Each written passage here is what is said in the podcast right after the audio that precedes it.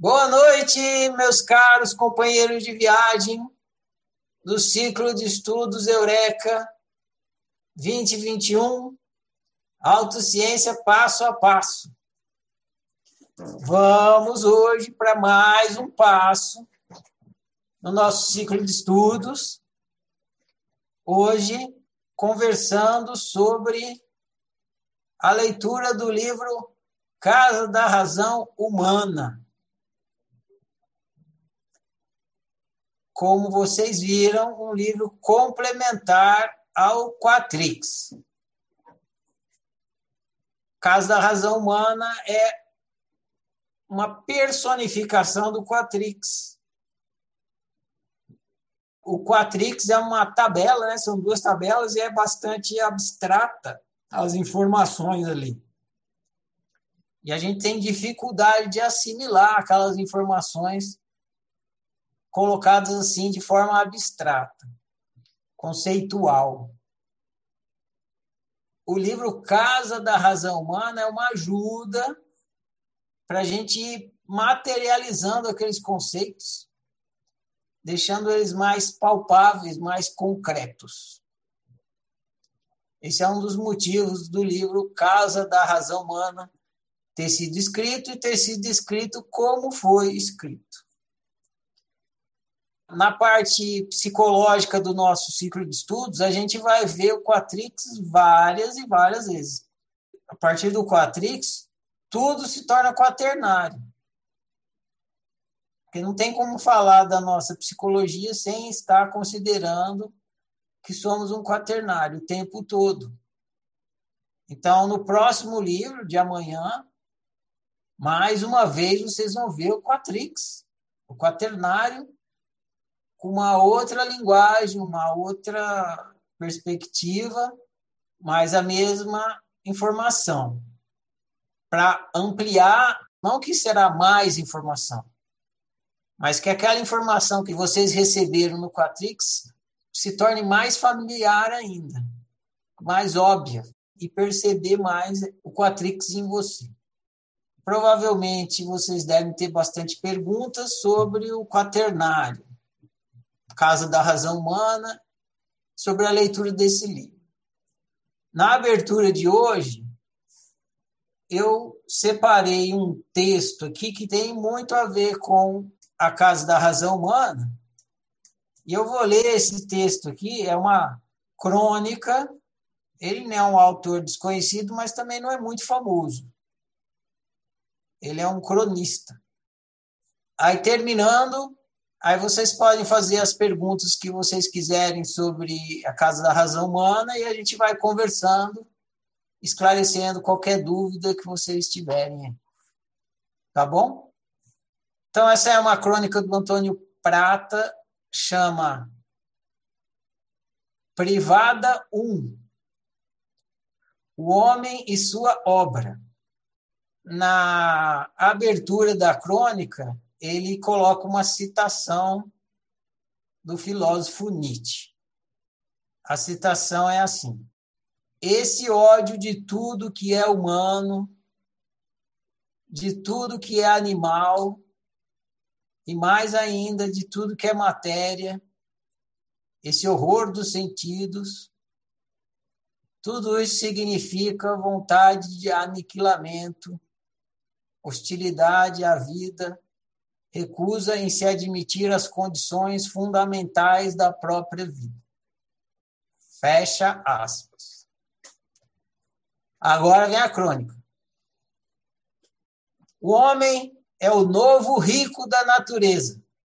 Assim que nós demos conta de que éramos os únicos na vizinhança que falávamos, fazíamos as quatro operações, conseguíamos encostar o dedão no mindinho, ficamos profundamente, irremediavelmente bestas. Cobrimos a pele com panos penteamos o cabelo para trás, passamos uma salivinha na sobrancelha e dissemos: Adeus, bicho! E saímos da floresta. Nem mal deixamos o bosque, passamos a esnobá-lo e a condenar as atitudes de todos os seus habitantes. Nós éramos superiores, nós dominávamos a natureza, nós usávamos ferramentas, meias e fio dental. Novo rico que se preze, no entanto, da bandeira. Há sempre um douradinho além da conta um sotaque suburbano escapando no momento de exaltação. Um conversível rosa com placa Mom or Dad, papai ou mamãe. Com a humanidade também é assim.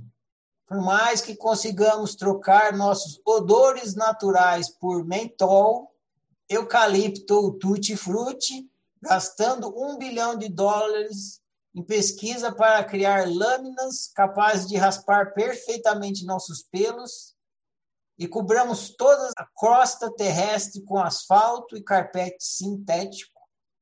Um ato sempre nos denunciará o passado selvagem, a natureza animal, a cagada.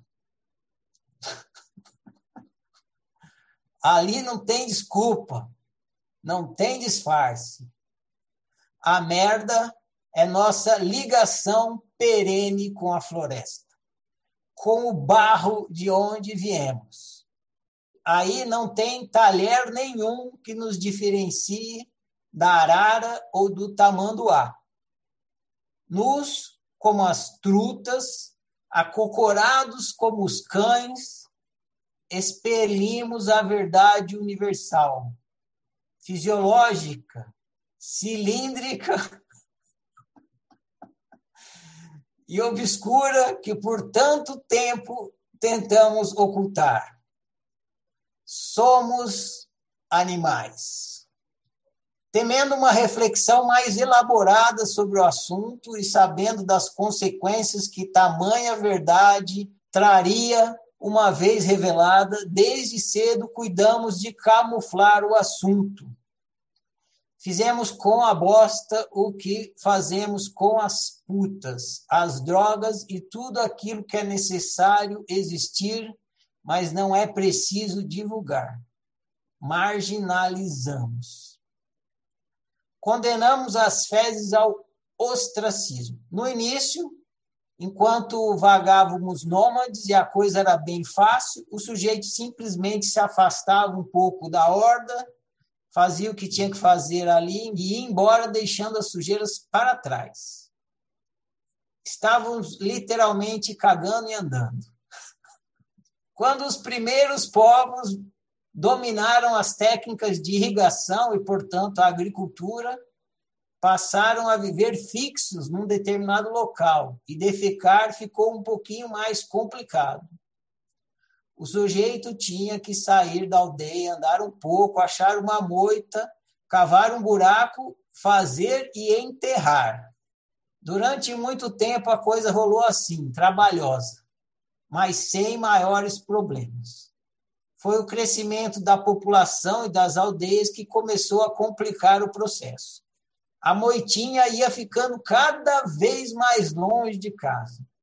Corria-se sempre o risco de se encontrar um conhecido por lá e, pior de tudo, cavar um buraco de segunda mão. Dizem que foi um bretão chamado Walter Collins que teve a brilhante ideia cavar um buraco bem fundo no quintal de casa e cercá-lo por paredes, em pouco tempo, a invenção de Walter, assim como suas iniciais, WC, já podiam ser vistas em grande parte do mundo. Parecia que o problema havia sido solucionado, mas veio a Revolução Industrial, o grande êxodo para as cidades e os quintais, como se sabe, foram para a Cucuia. Talvez tenha sido esse o momento mais difícil da humanidade frente aos seus excrementos. O clímax entre o homem e sua sombra animal. Tivemos que trazer a bosta para dentro do nosso próprio lar. Para que isso fosse possível, Bastava que jamais assumíssemos o verdadeiro fim do aposento que covardemente, eufemisticamente, chamamos de banheiro. Sim, meus caros, para não dar nas vistas, inventamos o chuveiro, a banheira, a higiene bucal, o secador de cabelo, o rímel, o blush, o batom, a acne, o tratamento anti-acne e todas as outras coisas para fazer ali no banheiro. Além disso, criou-se um arsenal para se disfarçar o cocô. Spray com odor de rosas, sachês que deixam a água da privada azul, verde ou rosa, exaustores, bidês, papéis higiênicos perfumados. Ali, naquele ambiente cientificamente controlado, podemos aliviar as nossas necessidades com o máximo distanciamento possível. Após dar descarga, nosso cocô é mandado para esgotos submersos, que desembocam em rios que vão dar lá longe no oceano. Sanamos o problema por enquanto, mas é só uma questão de tempo. Todo esse cocô está se unindo. Essa é a parte que eu acho mais sensacional do texto. Todo esse cocô está se unindo e formando o maior movimento underground do mundo. Nossas cidades, nossos países estão boiando sobre rios de merda. Fala-se muito no fim do mundo do petróleo e no fim da água. Mas não será assim que nós morreremos. Numa incerta manhã, um cidadão dará descarga. E como na piada, se ouvirá um estrondo. O subsolo o subsolo entupido explodirá a verdade reprimida por séculos e séculos emergirá. Só nesse dia todos perceberão o tamanho da cagada em que nos metemos, desde o dia em que resolvemos sair da floresta. E não haverá sachê nem bom ar que dê jeito. Como se sabe, só as baratas sobreviverão. Depois eu compartilho o texto com vocês. Muito bem. Por que, que eu comecei lendo esse texto? Para a gente lembrar o que está dizendo no livro Casa da Razão Humana. Nenhuma razão deve ser suprimida. Nenhuma razão deve ser renegada. O ser humano, quanto mais intelectual fica, mais ele quer renegar a sua animalidade, o bicho. E isso faz o ser humano viver mal. O ser humano é um bicho. Também, ele é intelectual, ele é sentimental, ele é sensorial e ele é bichal. Né? Ele é um bicho. Na casa da razão humana, são quatro razões, são quatro necessidades, quatro desejos. É o seu desejo prismado em quatro. Nenhum pode ser ignorado. A grande pergunta do livro Casa da Razão Humana é o seguinte: quem tem razão? Quem tem razão? Não é à toa que o livro chama Casa da Razão Humana, e são quatro razões, quatro lógicas. Porque a gente tem a tendência de achar só o intelectual tem uma lógica. E esse livro é para a gente perceber e entender que não. Que todas as quatro unicidades têm uma lógica, têm uma razão. E que todas essas quatro razões fazem parte de uma casa e todas essas quatro razões têm que ser consideradas e geridas. Essa é a melhor palavra para vocês pensarem. Geridas cabe a cada um de nós fazer a gestão das quatro unicidades. Você é a casa. não gerir essas quatro unicidades, a casa que você é vai ficar uma bagunça.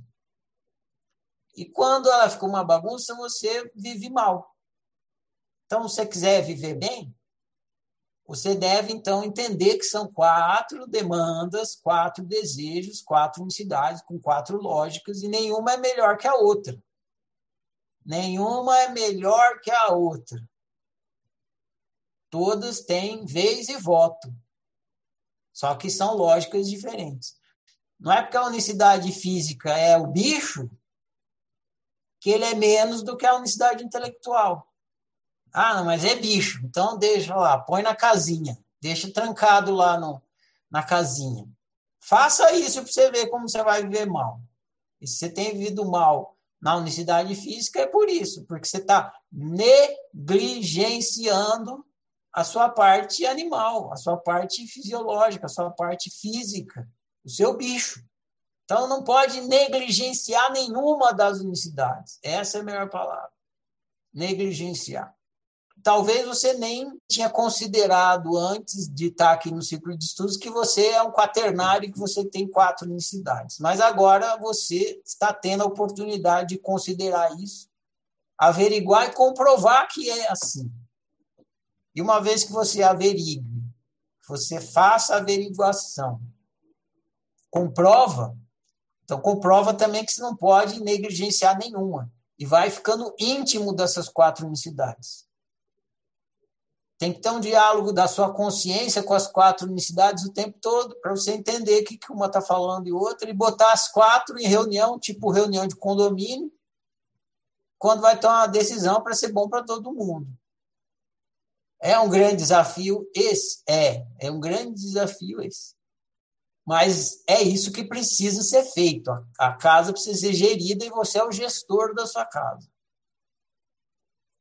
Então, eu li esse texto aqui para a gente lembrar que não é porque o bicho é bicho que o bicho é menos. Não, ele é um morador da casa e ele conta como um, assim como qualquer um. Beleza? Então, feita essa introdução aqui, eu abro para vocês jogarem conversa dentro. Vocês podem fazer pergunta, comentar, enfim. Um, dois, três, já. 25 anos atrás, eu fiz um curso uh, de Holistic Counseling. Desde então, eu comecei a identificar a voz do adulto e da criança. Interessante que agora né, é quaternário. Achei super interessante. Mas uma coisa que me confunde é, é a criança e o bicho. Por exemplo, se é, tem um áudio seu, né, que fala que é, da fome, tô com fome, tô com fome, quero comer, e a mãe então negocia, né, espera 10 minutos e tal. Então, quando ela está negociando, aí é que eu confundi, não sei, é o bicho ou a criança? Porque da maneira que ah, com fome, começa a chorar, quero comer, quero comer. Não, eu vou falar. Mas o mais legal é você observando e ficando familiar com o seu funcionamento psicológico. Fome é o bicho. A criança, ela se preocupa com o sabor da comida. Tem que ser gostoso, tal. Ela se preocupa com a cor da comida. Se é colorida, bonitinha. Ela se preocupa com o prato que vem a comida, essas coisas. Tá ligado com prazer e diversão. Quem vai falar que a criança tem que comer brócolis é a mãe. Que a mãe vai ter a, a regra da saúde. Ela vai falar que é importante comer brócolis. Importância é um conceito afetivo. Por quê? Importância é quando uma coisa tem valor. Comer brócolis é valoroso, é importante, é positivo. Comer bala na hora do almoço não importa, não tem valor, não pode. Então, é isso. A mãe vai dar o critério do que é saudável e do que não é saudável. O bicho tem fome. Você tem que alimentar o bicho. Agora a mãe vai falar qual é a comida melhor para alimentar o bicho. Algumas escolas psicológicas realmente elas dividem adulto e criança que a oficina fez? Ela dividiu a criança em dois, ficou criança e bicho, e dividiu o adulto em dois, ficou pai e mãe.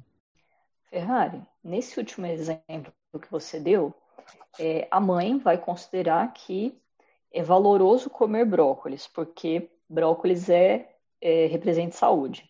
Isso. Só que quem define que brócolis representa saúde é o pai. O pai vai dizer assim: isso é brócolis. Brócolis é legume. Legume tem pouco carboidrato e açúcar, etc. A mãe vai dizer: é importante comer legume, então é importante comer brócolis.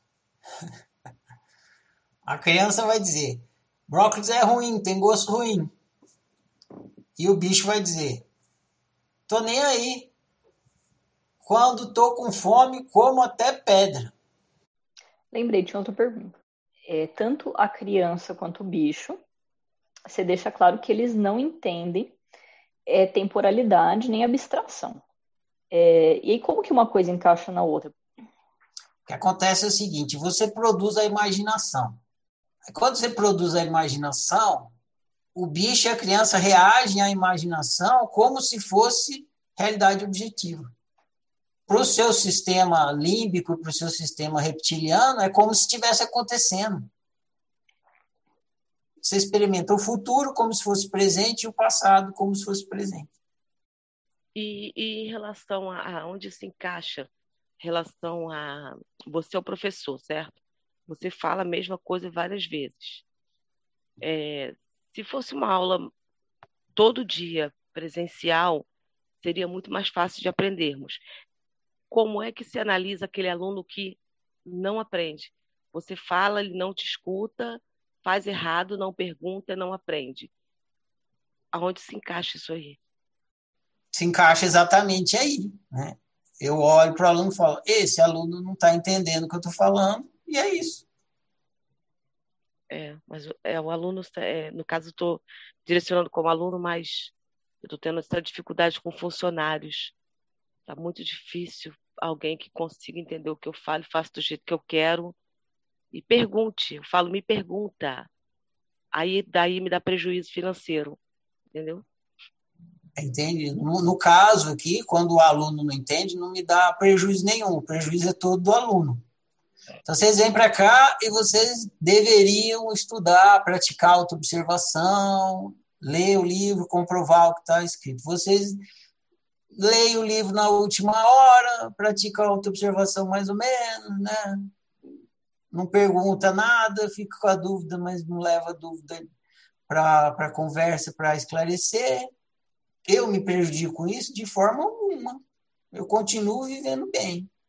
Quem não sai do mal viver é o aluno que continua na ignorância. No seu caso, você precisa que o funcionário faça uma coisa que você precise que ele faça. Ele é o seu funcionário. E se ele não faz, é prejuízo para você, unicidade física. Então você tem que tomar uma decisão em relação a esse funcionário, porque se você não fizer nada, o prejuízo vai continuar.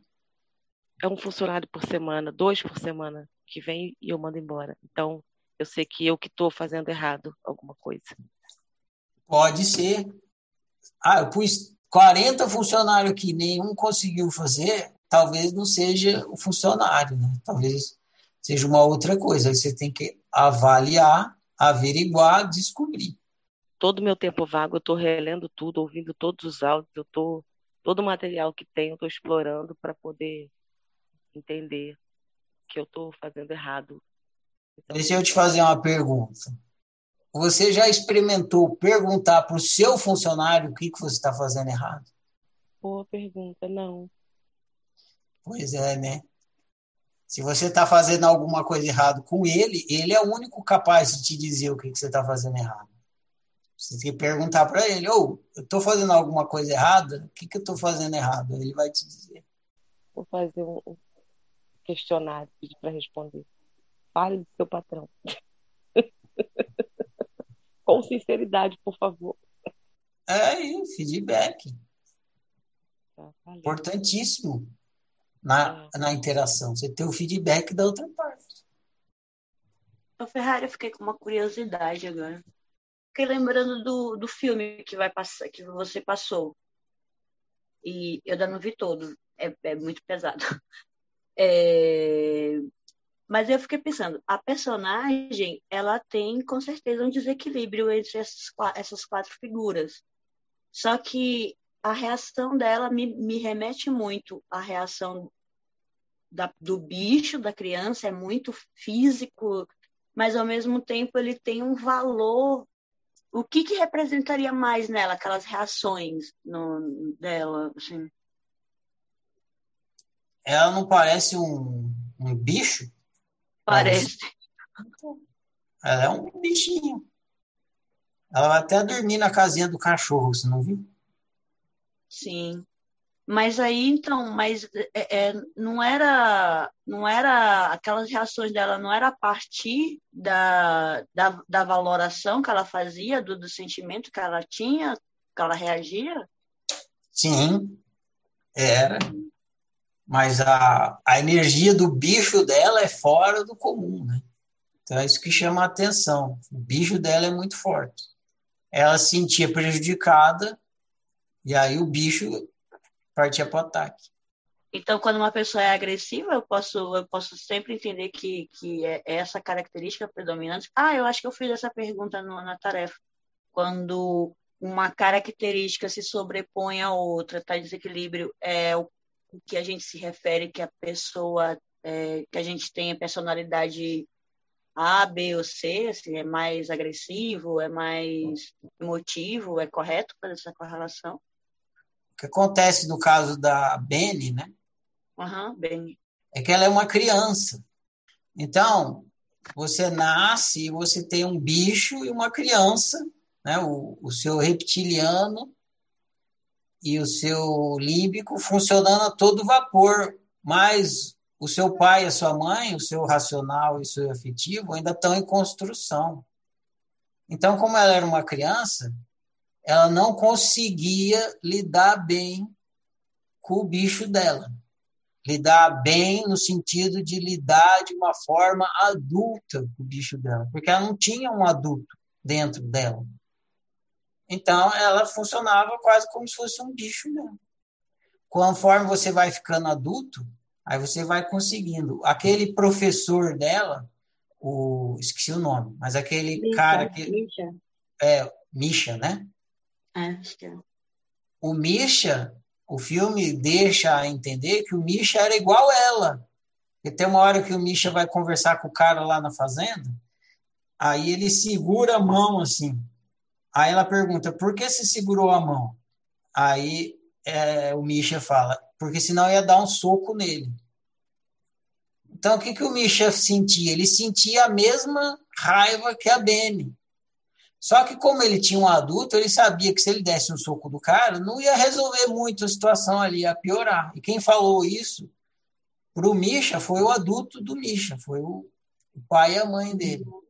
E aí ele consegue, o Misha, como ele já é um adulto, ele consegue sentir a mesma raiva que a Benny, mas lidar com a raiva de uma forma mais civilizada, porque o adulto civiliza a convivência.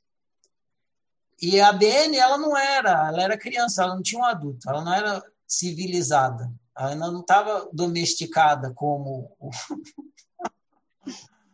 como o Misha. Então ela partia pro soltava o bicho, sol, bicho solto, deixava o bicho solto, saía mordendo, batendo e tudo mais. Se você tirasse o pai e a mãe do Misha, ele ia dar um soco no cara lá, do mesmo jeito que a Benny. Se você tirar o pai e a mãe, você vai ser um bicho, você não vai ter comportamento social. Comportamento social é porque você tem um cérebro intelectual e afetivo, um córtex. Sem o córtex, você não vai conseguir ter um comportamento social, porque você não vai ter regras dentro da sua cabeça de convivência. Que nem nessa historinha que eu li aqui. Quem fala para você que você tem que cagar na privada é o seu córtex. Porque o bicho, ele arreia as calças e caga. Aliás, nem, cal nem calça ele vai usar. Por quê? Porque uhum. calça atrapalha. O bicho está com vontade de cagar, ele encocoroca, né? E caga. É isso que faz todo bicho. Tira o córtex de um ser humano, é isso que um ser humano vai fazer. Ele vai sentar e vai cagar. Seja lá onde for. Quem vai falar? Não, caga lá na privada. É o córtex. É o pai e a mãe, é o intelectual e o afetivo. A Bene não tinha, ela tinha um córtex que funcionava, mas já não era um córtex muito desenvolvido. Então ela era quase como um bichinho. É, mas aí eu acho que no caso dela deveria ter algum tipo de distúrbio, né? Porque nem toda criança é daquele jeito, por mais mimada, problemática que seja. Essa é uma coisa interessante. Isso eu acho que a gente vai conversar amanhã. Quando a gente usa a palavra distúrbio, a gente está postulando uma normalidade. Toda doença ela é comparada com um ideal de normalidade. O que a Beni não tem é esse ideal de normalidade. Agora, só porque ela não tem um ideal de normalidade, não significa que ela tem um distúrbio. Significa que ela é diferente. Ah, mas ela é diferente de todo mundo. Exatamente, ela é diferente de todo mundo, e é isso. O meu nariz também é diferente de todo mundo, e nem por isso eu tenho um distúrbio nasal. Entendeu? Entendi é um questionamento bem, bem válido, porque realmente depende a partir do padrão que você adota. Exatamente. É ver que hoje em dia toda, toda criança que corre um pouco mais é diagnosticada com TDAH, com hiperatividade, e antigamente nem se falava nisso, né? Exatamente. É essa a observação que eu estou fazendo. Aí eu te pergunto o seguinte: quando se fala assim, ah, a sua criança interior, sua criança machucada. Eu acho que não tem muito a ver com o que a gente está falando aqui, né? Ou tem? Esse conceito de criança interior, a oficina não usa, né? Ela usa a criança, que é o sistema límbico, e a psicologia usa isso como se fosse você na infância. Né? Ah, sim. Às vezes pode confundir, né?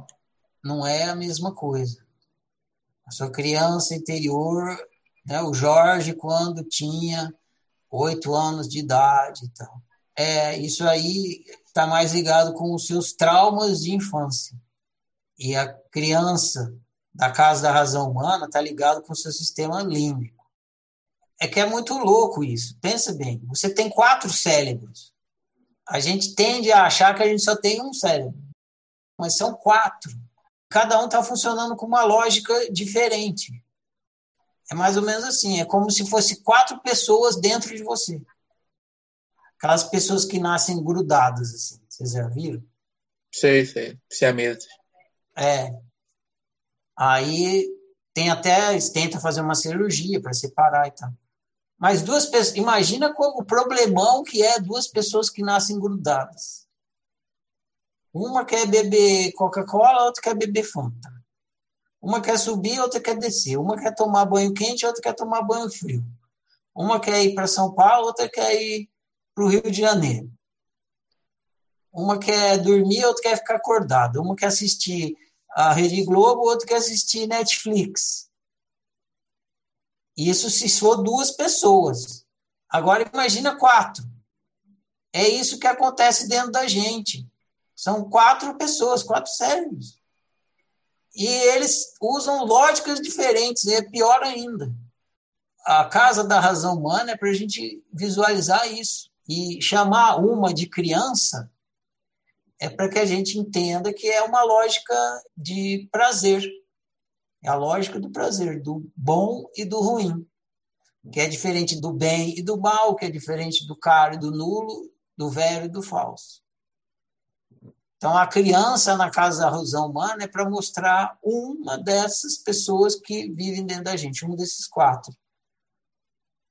Um desse, desses cérebros, uma dessas lógicas, inteligências que tem dentro da gente.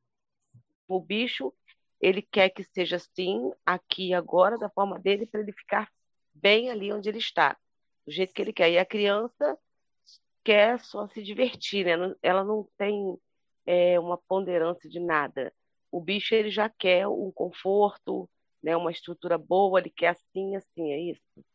Exatamente. O bicho não quer desconforto. Ele quer ficar no bem bom, no conforto, tal. E a criança ela quer prazer. Tem que ser alegre, divertido, ela quer prazer. Então, se você está no sofá assistindo um desenho, é que as crianças mais fazem, né? Está no sofá assistindo um desenho, fechou, porque o bicho está ali no bem bom, no maciozinho do sofá, e o desenho está divertido. Então, o bicho e a criança estão ali. Aí chega a mãe chata. Não pode ver televisão o dia inteiro. Aí já é regra? Ah. Ah, eu quero falar uma coisa que vocês não perguntaram, mas é interessante vocês observarem, depois eu concluo a conversa aqui. No Quatrix, os dois gráficos que estão lá, eles estão mostrando a, a relação entre o desejo e a emoção, explicando a quaternalidade aí. Na casa da razão humana, não é tão focado na emoção. Aliás, não tem foco na emoção. O foco é mais no desejo mesmo. Então, observem isso. Essa é uma diferença que tem dos dois livros. Na Casa da Razão Humana, está explicando mais como é que é a lógica dos quatro desejos. Uma coisa está relacionada com a outra, mas são focos diferentes de estudo. Beleza? Então, queria dar esse parecer para vocês também. Então, bom demais, agradeço a nossa conversa hoje. Vou falar a declaração, fica encerrada essa conversa. Eu honro e celebro eu, eu honro e celebro você, eu honro e celebro nós. Eu honro e celebro a minha diferença, eu honro e celebro a sua diferença, eu honro e celebro a nossa diferença. Eu sou outro você, você é outro eu, nós somos todos e cada um por isso Toda forma de exclusão, desrespeito que em mim chega, de mim não passa. Eu sou por minha unicidade, eu sou por sua unicidade, eu sou por nossa unicidade. Que o meu viver confirme as minhas palavras e assim seja.